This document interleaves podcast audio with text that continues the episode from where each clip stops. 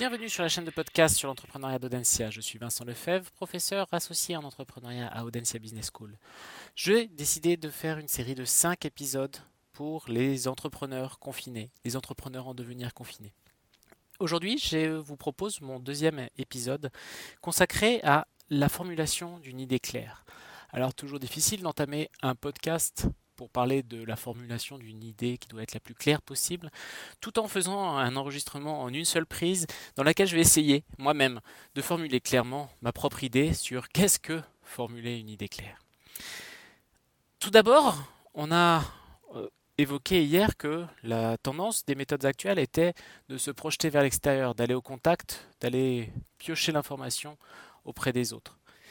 On oublie malheureusement un peu trop souvent que bah, pour pouvoir aller chercher cette information, un long travail est nécessaire pour arriver à formuler clairement ce que l'on veut partager avec les autres.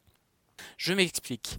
Si j'ai une idée qui me vient, une opportunité d'affaires qui apparaît, et que je vais euh, tout de suite questionner les uns les autres sur la première formulation de mon idée, sans avoir pris le temps de me poser la question de euh, est-ce que cette idée est claire? Est-ce qu'elle est clairement énoncée? Est-ce qu'elle va être compréhensible par mon interlocuteur? Qu'est-ce qu'il connaît du sujet? Quelle est l'information que je dois lui apporter sur le sujet? Est-ce que j'ai véritablement pris en compte l'ensemble de ces facteurs avant même de m'adresser à lui? Ou est-ce que je pense que bah, ma première formulation mérite d'être testée, je vais la tester et puis j'affinerai toujours? Ces démarches itératives ont tendance à nous euh, faire croire qu'on peut y aller avec un brouillon de brouillon, euh, poser des questions, alors que ben, malgré tout, si on prend le temps de la réflexion, le temps de l'échange avec les proches qui sont immédiatement à côté de nous dans cette période de confinement, eh ben, on peut tout à fait arriver à améliorer. Est-ce que mon frère est capable de comprendre? Est-ce que ma soeur, mon père, ma mère, mon fils, ma fille sont capables de comprendre mon projet est-ce que je suis capable de l'énoncer suffisamment clairement pour qu'il puisse comprendre quel est l'enjeu que je cherche à résoudre? Cet exercice-là, il est nécessaire parce que les gens sont très sensibles, vos interlocuteurs sont très sensibles et les parties prenantes que vous allez engager par la suite sont très sensibles au choix des mots. Ils sont très sensibles à l'esthétique.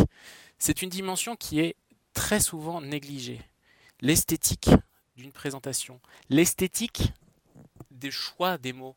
En tout, il y a une dimension esthétique, la manière de présenter relève de l'esthétisme et les gens sont sensibles à la symétrie, à la clarté d'un propos, à la construction d'une phrase. C'est pas de la poésie, mais comme un poète, on va pouvoir prendre et reprendre et modifier. Ce que je vous propose comme exercice par rapport à ça, et que vous pouvez tout à fait réaliser dans votre salon, dans votre chambre, dans votre bureau, là où vous êtes en ce moment, là où vous vous retrouvez confiné. C'est tout simplement de se dire qu'on va partir sur un nombre de mots limité. On peut partir sur 50 mots, on peut partir sur 100 mots, à vous de, à vous de choisir. On peut tenter 30 mots. Vous pouvez tenter les trois. Est-ce que je suis capable d'écrire, de rédiger et d'énoncer mon idée en 30 mots, 50 mots, 100 mots? Ces 30 mots, 50 mots, 100 mots, bah, vous pouvez les partager avec votre environnement immédiat. Vous pouvez les envoyer par email à un ami qui est dans, votre situation, dans votre secteur d'activité, quelqu'un qui est capable de vous dire oui c'est clair. Est-ce qu'est-ce que tu veux dire plus précisément quand tu parles de ça? Essayez sur ces 30, 50 mots, 100 mots qui vont exprimer votre idée. Alors cette idée, elle s'exprime au travers du constat que vous faites, au travers du problème que vous avez identifié, au travers de la solution que vous souhaitez apporter. Constat, problème, solution, c'est une bonne équation qui permet de, euh, présenter. Mais ce constat, ce problème et cette solution, en fonction de son interlocuteur, on n'a pas besoin du même nombre de mots.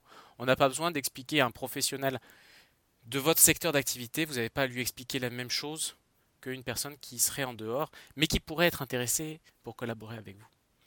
Donc, 30 mots, 50 mots, 100 mots, c'est un petit exercice assez facile à faire qui ne demande pas beaucoup de moyens, mais qui peut demander beaucoup de temps avant d'arriver à trouver la bonne manière de présenter la chose. Alors l'idée là, ce n'est pas d'y passer, euh, passer un mois, d'y passer deux mois, d'y passer un temps infini jusqu'à trouver la formulation parfaite qu'il faudra de toute façon euh, de manière itérative malgré tout faire évoluer, mais c'est-à-dire que plutôt que de croire que la première formulation de l'idée euh, vaut le coup d'être exposée au monde entier, c'est en général un peu tôt.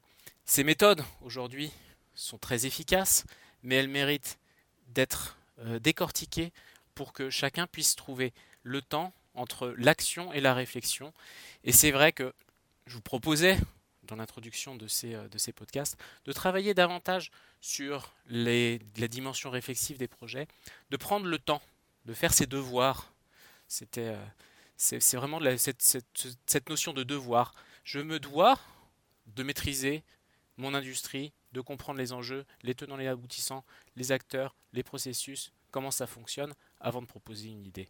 Je me dois de travailler sur la clarté de la formulation de mon idée avant de la partager pour être sûr de 1. ne pas faire perdre du temps mes interlocuteurs, parce que l'on verra dans le podcast suivant comment on va travailler sur cette idée de qu'est-ce que ça veut dire tester? On parle de euh, tester son idée auprès de, de tiers, mais au final, qu'est-ce que l'on cherche à faire? Comment on va s'y prendre véritablement? La manière, la technique, la technicité d'un test pour qu'il soit efficace, c'est pas un exercice tout à fait naturel. On y aura l'occasion d'y revenir dans le prochain podcast. Donc l'idée c'est de ces podcasts, c'est véritablement de profiter de ce temps de confinement pour travailler sur les dimensions réflexives, sur ce qui peut être fait tranquillement chez soi, sans avoir à sortir à l'extérieur, sans avoir à les questionner ses interlocuteurs immédiats. Voilà, c'est la fin de ce deuxième podcast. À vos stylos, à votre plume, à votre clavier, au choix. Trouvez la bonne formulation, essayez de la confronter, essayez de la faire, de l'exposer à des personnes qui n'y connaissent véritablement rien à, à votre sujet, et on verra, je suis bien sûr que en une semaine, vous arriverez à une formulation extrêmement claire de l'idée d'affaires que vous pouvez avoir. A très bientôt pour notre prochain podcast. Au revoir.